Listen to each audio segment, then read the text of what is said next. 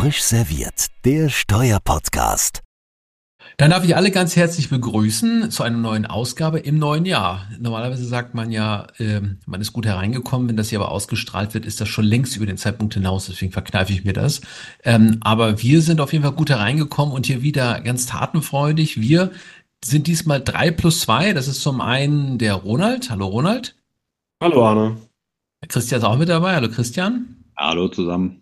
Und dann haben wir dieses Mal auch noch zwei Gäste mit dabei, und zwar den Christian Möwald und Sarah Lechner. Ähm, wir haben ja manchmal auch Gäste dabei, die ähm, ja einfach sich beteiligen natürlich. Heute haben wir auch Leute, die sich beteiligen, die aber vor allem zuhören können. Wir haben sozusagen, kann ich da sagen, vielleicht so äh, zwei Praktikanten klingen wie blöd, aber doch zwei, die mal gucken wollen, wie man hinter die Kulissen schaut, weil wir einen eigenen Podcast äh, auch planen und die Kollegen den planen. Christian, Sarah, ihr habt was vor. Vielleicht ganz kurz vorab. Wieso hört ihr heute mit? Ja, Arne, äh, hallo in die Runde, hallo zusammen und vielen Dank zunächst einmal, dass wir hier die Möglichkeit haben, äh, uns kurz vorzustellen. Ähm, du sagtest es bereits, mein Name ist Christian Möwald, ich bin Steuerberater bei PwC und berate speziell die öffentliche Hand, leite also die steuerliche Beratung der öffentlichen Hand im Bereich Südwest für den Bereich äh, Baden-Württemberg und habe auch eine liebe Kollegin dabei heute noch, die Sarah. Ja, hallo auch von mir. Mein Name ist Sarah Lechner. Ich bin auch Steuerberaterin und inzwischen schon auch über fünf Jahre bei PwC.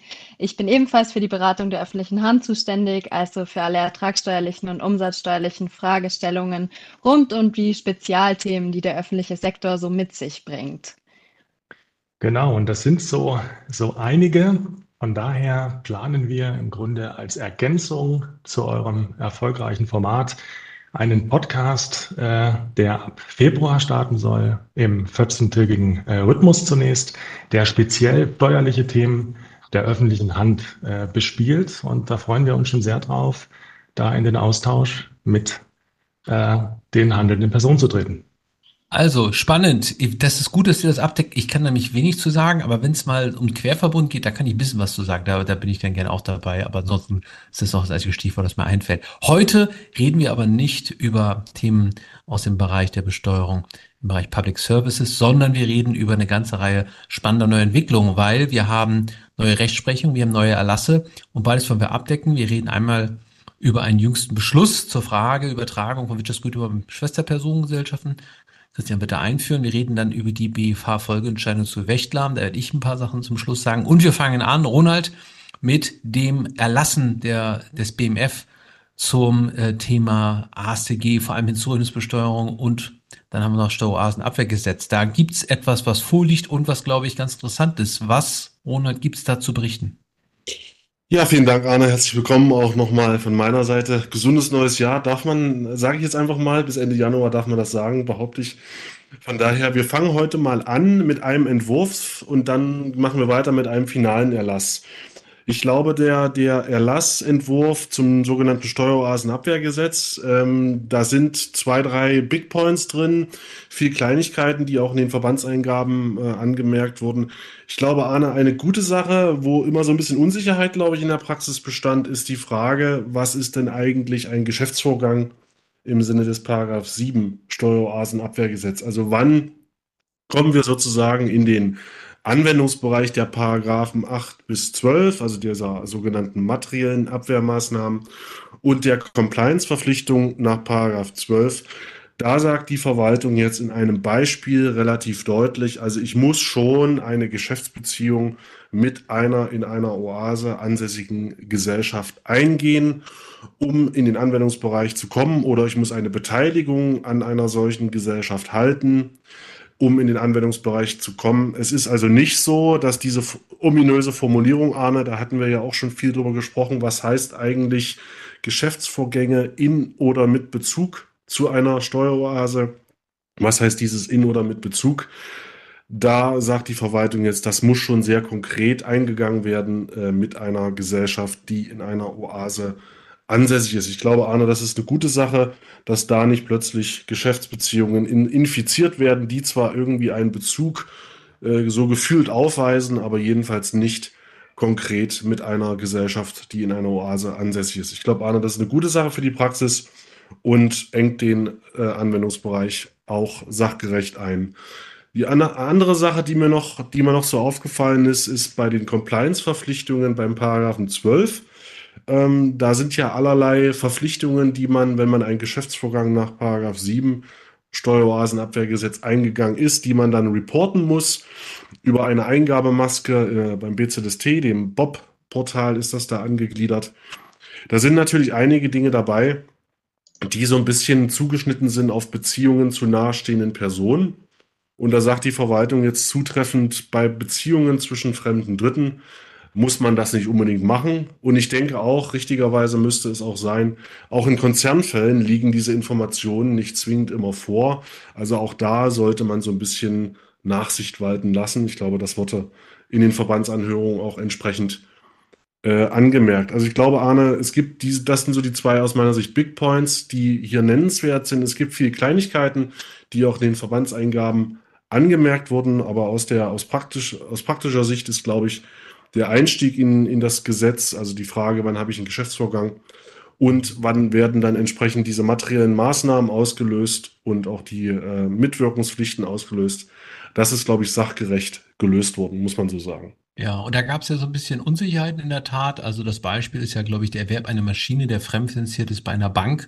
Ich glaube, in der Praxis hat man hoffentlich auch die Sorge, was passiert, wenn ich eine Beteiligung an einer ausländischen Gesellschaft in einem dieser Gebiete habe. Zum Beispiel auch Russland mittlerweile und die ist fremdfinanziert. Haben man dann eine Sorge, dass dann also auch dieser Zinsaufwand nicht mehr abzugsfähig ist. Ich glaube, das ist jetzt hier zwar anhand der Maschine gelöst worden im Beispiel, müsste aber auch für Beteiligung gelten. Das heißt, die Darlehensbeziehung muss also mit einem dieser äh, in Frage kommenden Gebiete, mit einer Person in einem der Frage kommenden Gebiete äh, geschlossen werden. Es reicht also nicht aus, dass sozusagen das Asset, was da erworben wird, dann in der Beziehung fullt. Das macht da, glaube ich, auch durchaus Sinn.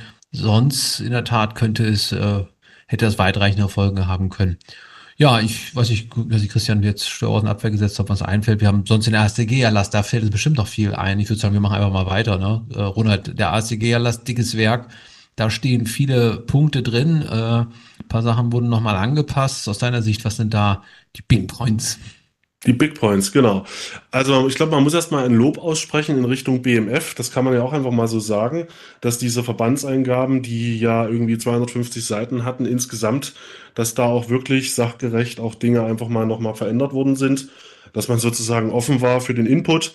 Also äh, eine gute Sache. Äh, ich glaube, ein paar wesentliche Punkte, die man hier mal rausgreifen kann, ist einmal, wir gehen mal gedanklich den Tatbestand der HZB mal durch ähm, und, und den Gegenbeweis. Fangen wir mal an bei der Beherrschung. Ähm, da war ja im, im Ausgangspunkt die These der Verwaltung relativ weit, dass auch sozusagen nicht nur gesellschaftsrechtliche Beteiligungen zu einer Beherrschung führen können, sondern auch schuldrechtliche Beteiligungen zu einer Beherrschung führen können, was ja so etwas eigenartig wirkt, weil man ja schon gesellschaftsrechtlich irgendwelche Durchgriffsrechte braucht, um da überhaupt beherrschen zu können im Wortsinne. Jedenfalls ist es so, dass auf Tatbestandsebene interessanterweise man dabei geblieben ist, dass sozusagen alle möglichen Schuldrechte zu einer Beherrschung führen können. Aber auf Rechtsfolgenebene hat man interessanterweise das eingeschränkt und sagt, auf Rechtsfolgenebene sind nur noch Beteiligung am Nennkapital und Eigenkapitalgenussrechte maßgeblich. Das heißt ja faktisch, auch wenn man das im Tatbestand nicht eingeschränkt hat, dadurch, dass auf Rechtsfolgenebene nur die Beteiligung über Eigenkapitalgenussrechte maßgeblich ist, dass dann faktisch die anderen Arten von Schuldrechten letztlich ja also im Ergebnis zumindest hinten runterfallen. Das ist so eine Beobachtung. Die andere Beobachtung ist, dass man sich so im Bereich abgestimmten Verhalten, also 7 Absatz 4, ähm, ein bisschen bewegt hat, dass man jetzt ähm, so eine sogenannte Nicht-Aufgriffsgrenze eingeführt hat. Das heißt, wenn ich über Personengesellschaften beteiligt bin und nur weniger als 5% beteiligt bin, dass dann grundsätzlich mal davon ausgegangen wird, dass ich mich nicht irgendwie abgestimmt verhalte ähm, äh, als Personengesellschafter. Da war ja immer so ein bisschen die Angst in der Praxis, dass man ja immer unterstellt bekommt, man würde sich abgestimmt verhalten und wäre dann irgendwie nahestehend bei Beteiligungen über Personengesellschaften. Hier gibt es jetzt eine Nicht-Aufgriffsgrenze von 5%. Das andere, was vielleicht auch nochmal gut ist, das war so im Fondsbereich, äh, hat das sicherlich eine größere Bedeutung, dass man äh, in der Entwurfsfassung war es immer dann äh, eine Forderung, dass man äh, davon ausgeht, dass kein abgestimmtes Verhalten vorliegt. Dass sozusagen das Anlageobjekt der Personengesellschaft, die da investiert, dass das vorher unbestimmt war. Und da hat natürlich die Praxis gesagt, naja, das ist ja so ein bisschen schief, weil warum investiert man? Weil man gerade weiß, worin investiert werden soll. Deswegen hat jetzt in der Entwurfs- oder der finalen Fassung das BMF ges gesagt, also diese, das Erfordernis, dass vorher nicht klar ist, worein eigentlich investiert werden soll, dieses Erfordernis ist jetzt rausgegangen. Und ich glaube, das ist auch eine gute Sache. Ob jetzt diese, äh, so wie das jetzt gefasst ist, in jeder Hinsicht ganz praxistreffend ist, da gibt es immer noch sicherlich Kritikpunkte im Einzelfall, aber ich glaube, ein, ein wesentlicher Bereich ist damit jetzt abgeräumt, Arne, ne? Die Blind Pools haben sie, glaube ich, hatte man das vorher genannt, ne? Das ist also auch wieder, fragt man sich, wie soll das eigentlich gehen? Muss man aus steuerlichen Gründen jetzt gar nicht mal gucken, worin rein investiert wird. Das war schon so ein bisschen schräg an der Stelle. Jetzt glaube ich, hat man so ein bisschen. Das, ähm, das Erfordernis, das, das ist ja aus, wie du gesagt hast, dass ähm, äh, es von Anfang an unbestimmt sein muss, das Anlageobjekt. Ähm, aber wenn, je nachdem, wie stark es bestimmt ist, ähm, also quasi die, die umgekehrte Variante, da wäre ich mir nicht ganz sicher, dass, dass ich dann äh, jedes Mal auf der sicheren Seite bin. Ähm, da könnten immer noch Risiken bestehen. De definitiv. Ich glaube, es ist schon mal gut, dass diese Aussage zumindest raus ist. Das heißt aber natürlich nicht, dass man in der Betriebsprüfungspraxis oder in der Finanzverwaltungspraxis in gewissen Situationen äh, dann nicht doch sagt, na kommt, liebe, liebe Leute, also ihr habt euch doch hier am Ende des Tages irgendwie im faktischen oder im rechtlichen doch irgendwie abgestimmt. Also ich glaube, ähm, damit ist man jetzt sozusagen nicht in jeder Hinsicht in, äh, im sicheren Hafen. Das würde ich ganz genauso sehen. Das ist vielleicht mal so ein bisschen grosso modo im Beherrschungstatbestand, was da, was da sozusagen neu ist. Für die normalen, ich sag mal, Corporate-Konzernfälle mit 100% Beteiligung ist das ja alles eigentlich nicht wirklich relevant, muss man zugeben. Das ist ja so ein bisschen Feinschmeckerpotenzial. Ich glaube, was für die, was für die Konzernpraxis deutlich relevanter ist, sind die Änderungen, die die Aussagen zum Thema Handel ähm, da war ja bisher so, dass bei der schädlichen Mitwirkung, das war ja auch schon im 2004er Erlass so, immer dann, wenn ich Handelsrisiko übernommen habe, dass ich dann immer äh, schädlich mitgewirkt habe als in, in, inländischer Anteilseigner. Und diese Aussage äh, ist ja jetzt rausgenommen worden, weil man damit äh, letztlich auch in den Verbandseingaben gesagt hat, naja, wenn der Inländer das Handelsrisiko übernimmt, bedeutet das ja immer dann, wenn ich so Low-Risk-Distributoren im Inland habe, äh, im Ausland habe, dass ja faktisch immer dann das Handelsrisiko übernommen wird und dann ist jeder LRD ist da plötzlich im Feuer und das kann ja nicht richtig sein. Und darauf hat die Finanzverwaltung jetzt, glaube ich, vollkommen zutreffend reagiert und hat das hier rausgenommen und dementsprechend ist, glaube ich, im, im, ein wesentlicher Punkt im Bereich Handel ist damit, äh, glaube ich, abgeräumt. Also auf jeden Fall ist gut, dass es raus ist, weil ich weiß, über Jahre weg haben wir immer darauf mit dem Zeigefinger erhoben hingewiesen und irgendwie wurde es aber doch nicht immer auch, auch angewendet. Teilweise hat man das auch gehört. Auf jeden Fall inhaltlich war es also auch schon irgendwie mal, mal fraglich an der Stelle. Ne? Also ich glaube, das ist jetzt mal so ein bisschen bereinigend, dass man das hier rausgenommen hat, auf jeden Fall. Umwandlung, Ronald, da gibt's auch eine ganze Menge spannende Aussagen. Jetzt hat sich ja ein bisschen da was Ja. auch getan. Da hat der Erlass nochmal erheblich zugewonnen an Klarstellungen an verschiedenen Stellen. Ne? Ja, das muss man in der Tat sagen. Also die Aussagen waren ja im Entwurfsstadium schon, schon sehr raumgreifend, ähm, was auch der Komplexität äh, geschuldet war. Und jetzt hat man, glaube ich, an, insbesondere bei den, beim Umwandlungsteil nochmal einiges nachgeschärft. Was zum Beispiel eine sehr gute Aussage ist, ist, dass wenn aktive Gesellschaften umgewandelt werden, also die äh, ohnehin aktiv sind, dann brauche ich den Paragraph 8 Absatz 1 Nummer 9, also diesen Aktivitätstatbestand für Umwandlung schon gar nicht prüfen, weil dann sind die Gesellschaften halt aktiv. Und deswegen äh, muss man sich jetzt nicht diesem, dieser Nummer 9 sozusagen widmen. Das war eigentlich vorher schon klar, wenn man sozusagen die Gesetzeshistorie sich angeschaut hat, bis hin zum SESTEC zurück. Äh, aber jetzt steht das da halt deutlich drin und das ist, glaube ich, eine gute Sache. Was auch rausgefallen ist, äh, was glaube ich auch eine gute Sache ist, dass das rausgefallen ist, ist die Aussage, dass es ein, eine, ich sag mal, eine Entstrickung aus der Hinzurechnungsbesteuerung geben soll.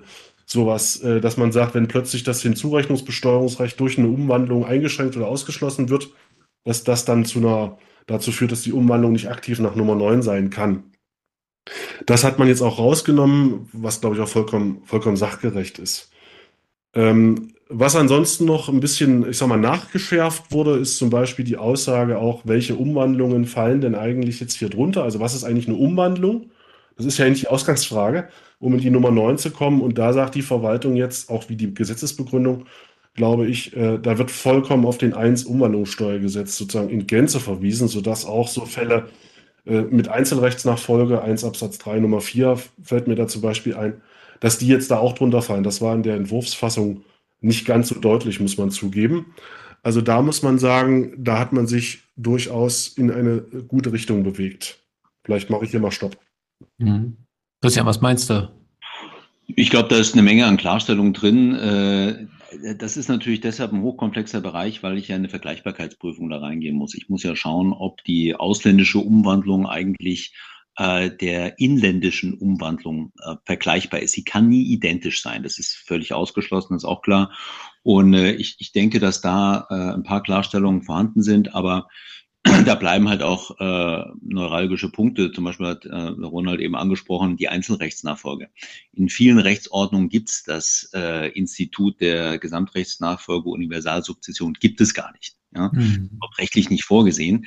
Das war unserer Meinung nach in der Vergangenheit dann auch nie ein Ausschlussgrund.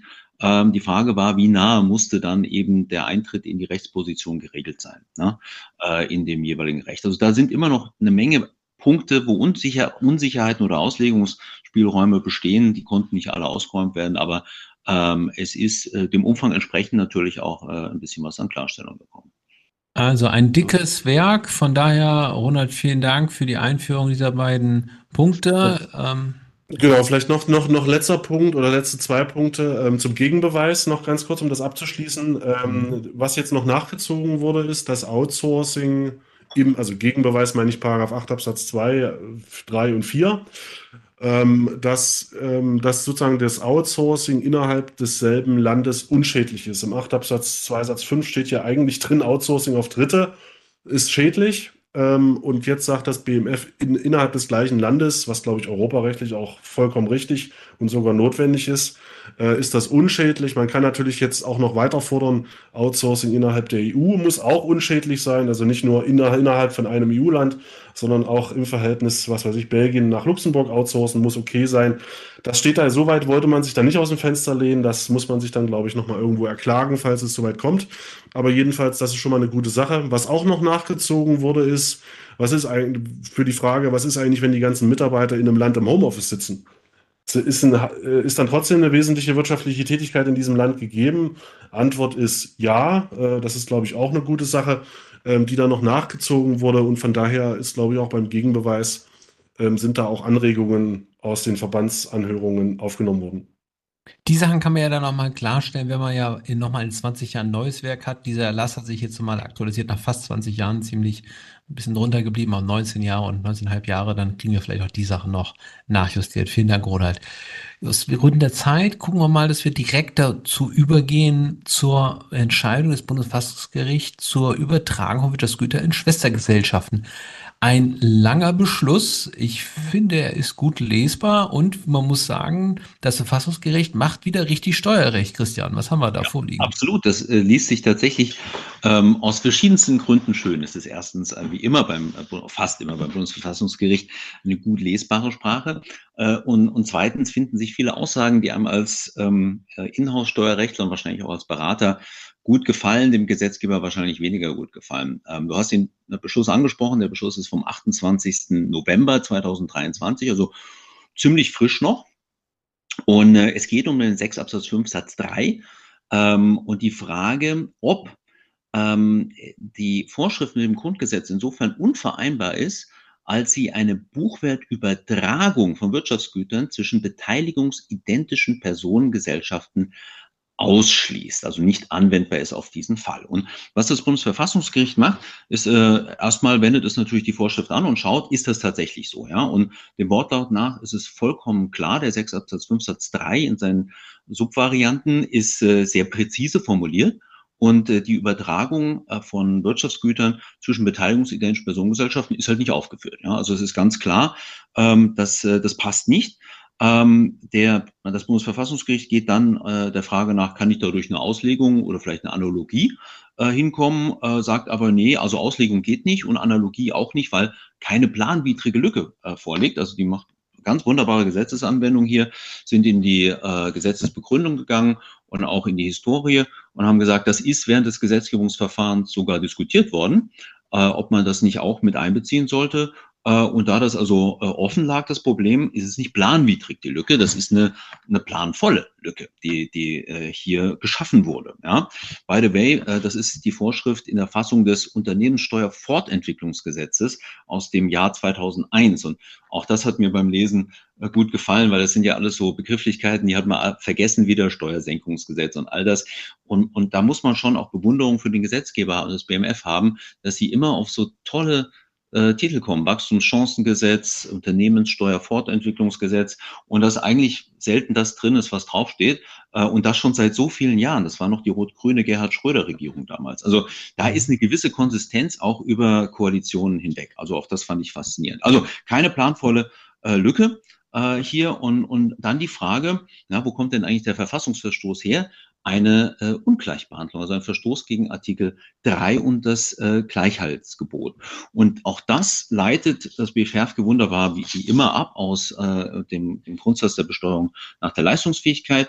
Es schaut sich eben genau die erfassten Vorgänge an ähm, und vergleicht diese dann mit dem, mit dem streitigen Vorgang eben der Übertragung zwischen beteiligungsidentischen Personengesellschaften äh, und, und kommt zu dem Schluss, dass die Ungleichbehandlung hier rechtfertigungsbedürftig ist, weil eigentlich wirtschaftlich betrachtet ähm, die stillen Reserven nicht einer Besteuerung entzogen werden und weil sie auch nicht äh, an einen anderen Steuerpflichtigen überführt werden. Es geht dann auch darauf äh, ein, wie ähm, äh, im Kontext des Einkommensteuergesetzes der Einzelunternehmer und der Mitunternehmer eben an sich äh, gleichgestellt sind, ja, weil eben die Personengesellschaft einkommensteuerlich nicht Steuersubjekt ist ähm, und, und ähm, leitet daraus halt eben ab. Also hier habe ich eine Ungleichbehandlung. Äh, auch sehr, sehr schön die Ausführungen dann äh, zu den uns allen oder vielen bekannten Umweggestaltungen. Ähm, die, die Lücke war planvoll, das Thema war bekannt. Äh, und äh, natürlich äh, sind dann Steuerpflichtige und Berater hingegangen und haben gesagt, naja gut, ich kann nicht direkt übertragen, aber ich mache halt eine Kettenübertragung. Ja, aus dem Gesamthandsvermögen hoch zum Mitunternehmer und dann halt auf der anderen Seite wieder einlegen. So. Und ähm, das Bundesverfassungsgericht beschäftigt sich jetzt damit, wenn ich aber doch äh, eigentlich außenrum äh, konstruieren kann, äh, ist es dann nicht etwas, was diese Ungleichbehandlung und den Verfassungsverstoß äh, heilen kann, weil so belastet war der Steuerpflichtige ja nicht. Aber sie kommen zum Ergebnis, ähm, das, das reicht hier nicht. Erstens ähm, ist, äh, sind da Unsicherheiten vorhanden. Äh, und zwar die Unsicherheit, äh, dass der Steuerpflichtige vielleicht mit dem Vorwurf des Rechtsmissbrauchs äh, konfrontiert wird. Weil wenn nicht eine planvolle Regelungslücke vorhanden ist, dann kann ja so eine Umweggestaltung von der Finanzverwaltung angegriffen werden als Rechtsmissbrauch, weil ich ein, ein, äh, eine Behandlung anstrebe, die an sich auf dem direkten Weg nicht vorgesehen ist und ich versuche das über einen Umweg äh, zu erreichen. Und dann gibt's noch äh, zusätzliche Kosten, ähm, also so dass es auch nicht adäquat einen Ersatz darstellen würde zu einer direkten Übertragung. Also sehr schöne äh, Ausführungen. Ähm, äh, und was mir auch äh, wirklich gut gefallen hat, ähm, ist ähm, letztlich auch die Rechtfertigung über potenzielle Missbrauchsmöglichkeiten. Da führt das Bundesverfassungsgericht aus, ja, die, die sind denkbar, aber das sind atypische Fälle. Äh, und ähm, kommt dann zum Ergebnis, dass ich äh, aus Atypik kein Leitbild für die Typisierung ableiten kann. Das sollte eigentlich klar sein. Wenn ich typisiere, dann muss das der typische Fall sein und nicht der atypische Fall. Aber ähm, das ist ja etwas, was wir, was wir häufig ähm, meines Erachtens finden bei, bei Regelungen. Die werden oft durch pathologische Fälle motiviert ähm, und, und nehmen diese als Leitlinie. Also eigentlich die atypischen Fälle und dann schießt man da mit der Schrotflinte drauf und erwischt halt auch alle typischen Fälle und nimmt die Atypik als Leitbild für die Typisierung. Äh, und da sagt das Bundesverfassungsgericht ganz klar, das geht nicht. Das ist aus meiner Sicht äh, super. Und äh, was ist eigentlich der, der Schluss des Ganzen? Was ist jetzt die Rechtsfolge? Ähm, der Gesetzgeber ist aufgerufen, eine äh, äh, rückwirkend äh, eine Reg Neuregelung zu treffen, ja, bis diese Neuregelung getroffen ist. Und Achtung, für Übertragungsvorgänge nach dem 31. Dezember 2000. Das kann ich jetzt gar nicht rechnen, weil ich ja Jurist bin. Das sind also mehr als 20 Jahre rückwirkend. Ja? Ähm, und ähm, bis zu dieser Neuregelung ist aber 6 Absatz 5 Satz 3 in der Fassung des Unternehmenssteuerfortentwicklungsgesetzes mit der Maßgabe anwendbar, dass die Vorschrift eben auch äh, den Transfer von Wirtschaftsgütern zwischen beteiligungsidentischen Personengesellschaften erfasst. Jetzt ähm, fragen wir uns natürlich, was sind die praktischen Auswirkungen äh, davon? Äh, und bei uns sind alle Prüfungszeiträume schon zu. Wir sind ja sehr, sehr zeitnah. Deswegen schaue ich mal äh, zu dir, Arno, und zum, zum Ronald. Äh, habt ihr da vielleicht Fälle auf der Lampe? Naja, also ich glaube, die Fälle, meistens hat man das ja dann doch irgendwie nicht gemacht. Wenn sind es wahrscheinlich eher Unfälle gewesen, würde ich jetzt mal vermuten. Aber wie gesagt, manchmal gibt es da dann doch dann die, äh, die Fälle, die, die man vielleicht gar nicht anders gestalten konnte. Da hat es natürlich eine Bedeutung. Nee, also ich glaube, spannend für mich ist es natürlich schon, weil alle darauf geguckt haben, die, die erste und vierte Senat haben ja da sozusagen, lagen da ja, äh, haben ja beide sich damit beschäftigt und deswegen hat das natürlich schon eine gewisse Bewandtnis gehabt. Ähm, übrigens als, als Seitenbemerkung, vielleicht Entree wollte ich noch sagen, ich finde die Idee eigentlich gut mit den Titeln. Wir müssten mal Christian irgendwann überlegen, im BMF, wer die ganzen Titel sich ausdenkt. Die, die Marketingabteilung des BMF und die Person müssten wir mal einladen, wie das eigentlich kommt. Vielleicht haben die auch so eine App in der Zeit Zeiten der Digitalisierung, wo man das zusammenführt. Aber das PPT. Äh, gib mir einen super klingenden, positiven Namen für ein neues Steuergesetz. Also ich glaube, wir machen das jetzt vielleicht nochmal zur Weihnachts- oder Silvesterausgabe oder vielleicht zum 1. April, wo wir einfach mal Gesetze uns ausdenken, vielleicht mit ChatGPT und mal gucken, dann kühlen wir die beste, nur so als Idee. Aber das nur so als, als, als ein, als Randbemerkung fiel mir nur ein.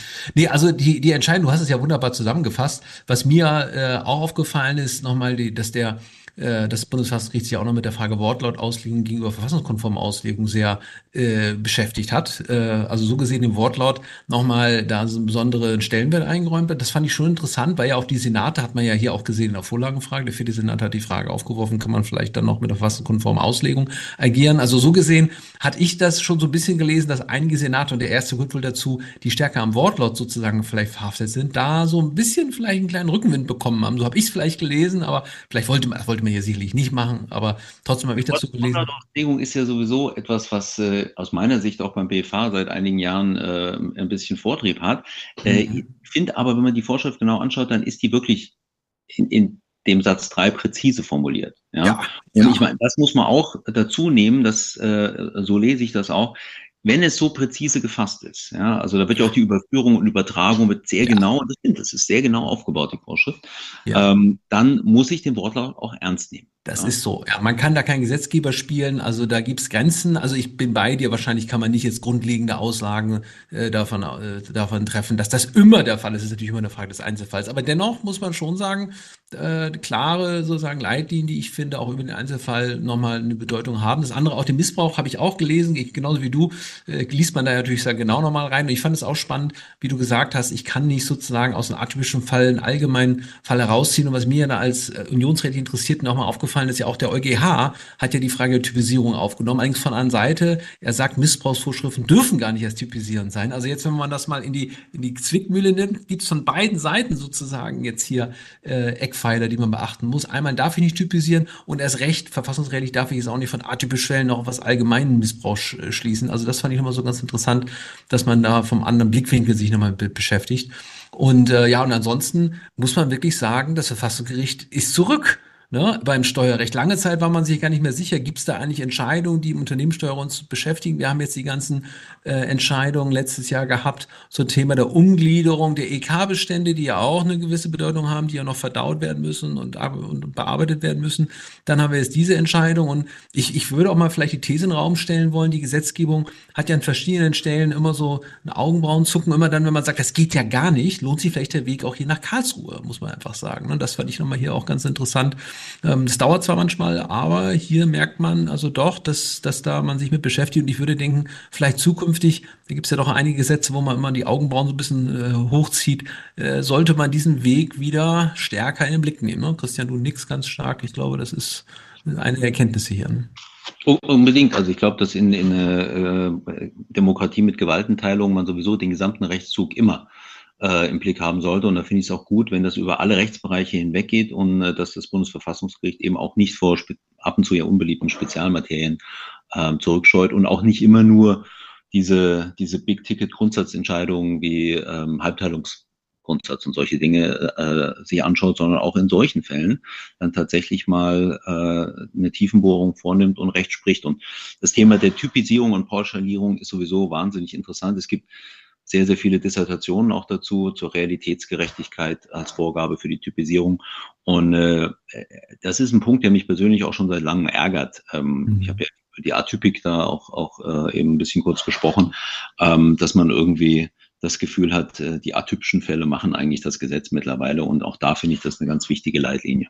Ja, also man muss mal als Gesetzgeber vielleicht einfach wieder ein bisschen zu den Grundmanifesten kommen und nicht ein Gesetz, der Lüdecke hat früher so gemacht, muss man gerade so machen, dass es gerade so verfassungskonform ist. Vielleicht muss man uns einfach Gesetze zukünftig so machen, dass man dann klarer ist, dann hat man vielleicht Karlsruhe auch weniger zu tun. Aber bis dahin, also Weg nach Karlsruhe lohnt sich. Wir gehen weiter.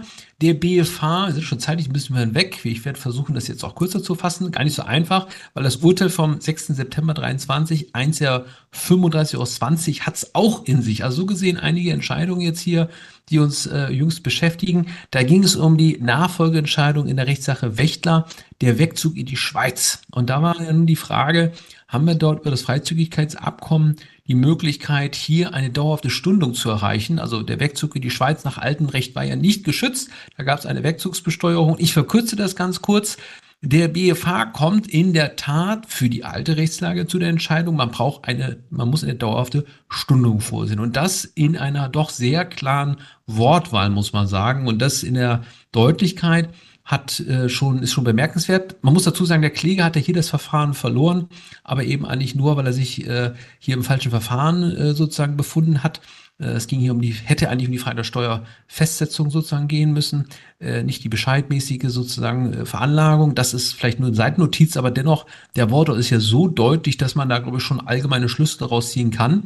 Bemerkenswert hier eben, dass also auch der Vergleich natürlich zum Inlandsfall gezogen wird. Auch meine ich richtig, so ist ja die unionsrechtliche Prüfung. Ich prüfe, was passiert, wenn ich von Berlin nach Hamburg oder München ziehe. Antwort nichts. Dann ist natürlich die Frage, was passiert, wenn ich über die Grenze gehe in nach Europa oder in die Schweiz. Das ist hier der Betrachtungswinkel an der Stelle. Und dann ist es eben so, dass ich eben eine Stundung erreiche.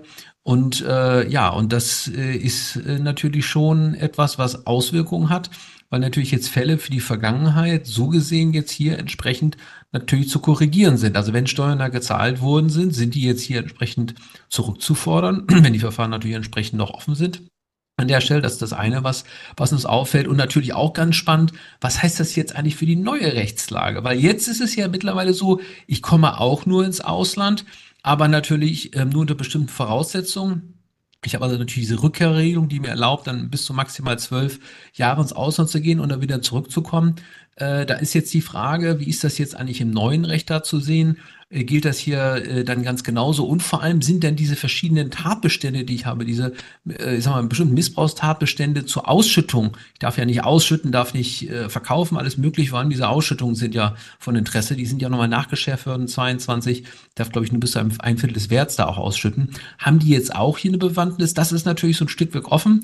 Im alten Recht hätte ich jetzt gesagt, hätte es für die äh, Missbrauchstatbestände, die es ja auch früher gab bei der Stundung in EU-Sachverhalten, hätte es keine äh, Bedeutung gehabt, weil da hätte ich sozusagen mich zunächst, wenn ich den, Zug, den Wegzug in den Drittstaat habe, hätte ich ja dann nur Europarecht anwenden müssen und da gibt es eben die Tatbestände nicht. Also da hätte auch eine Ausschüttung in der, in der Schweiz nach altem Recht keine Bedeutung gehabt, weil da ist nur Kraftunionsrecht quasi diese, äh, diese Stundung geboten. Spannend ist jetzt im neuen Recht, da sind ja auch die Drittstaatsfälle mit umfasst. Und da kommt es natürlich jetzt wirklich auf die Frage an, ob die Ausschüttung als solche auch unionsrechtswidrig äh, ist, also die, also die, die Anforderung, dass ich nicht ausschütten darf mehr als ein Viertel. Und dafür spricht natürlich wieder der Inlandsvergleich. Und im Inlandsvergleich wäre es eben auch egal gewesen. Da wäre auch im Fall einer Ausschüttung keine fingierte Veräußerung äh, gegeben. Das spricht natürlich dafür.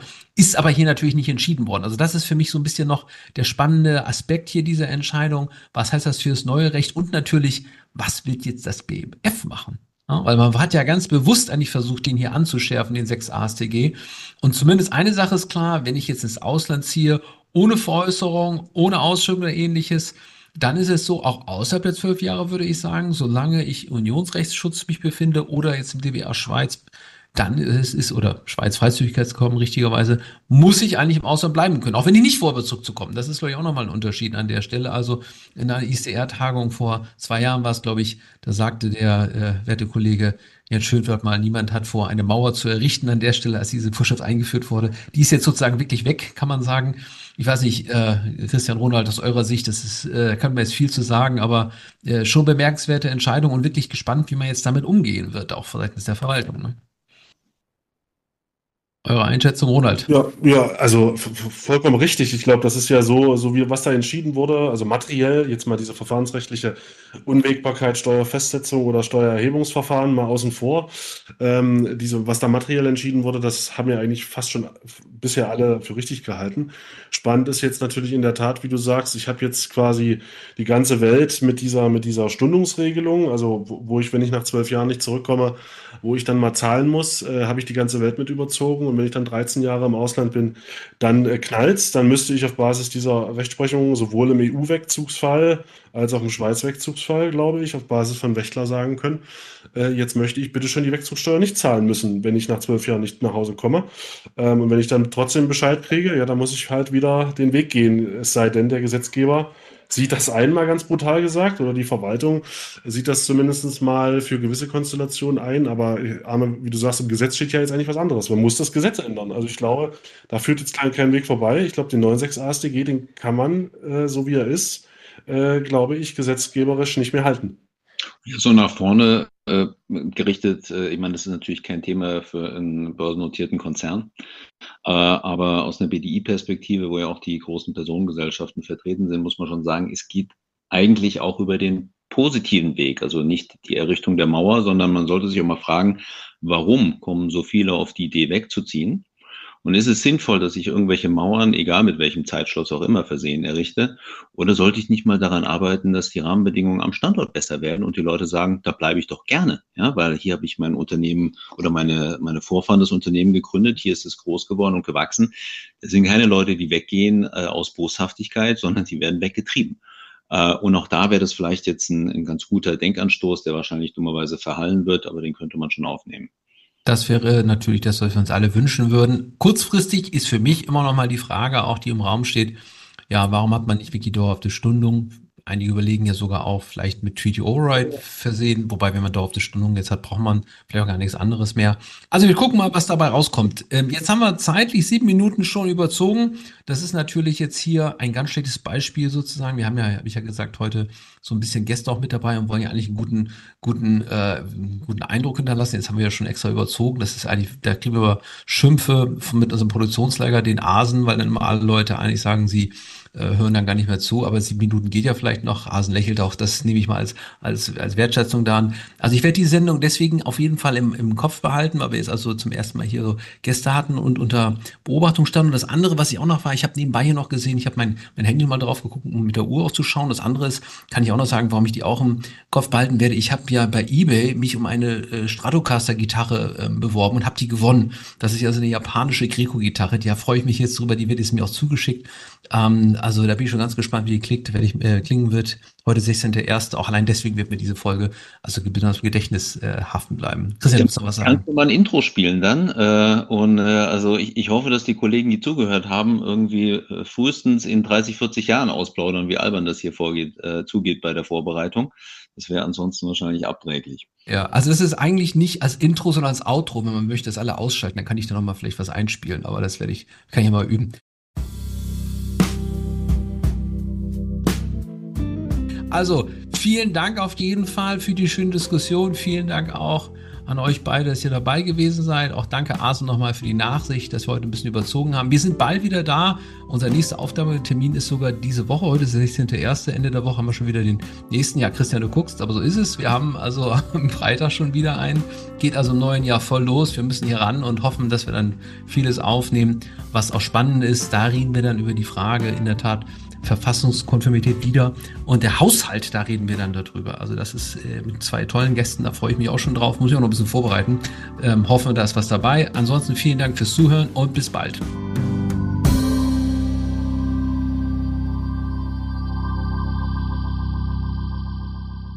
Frisch serviert, der Steuerpodcast, powered by CH Beck.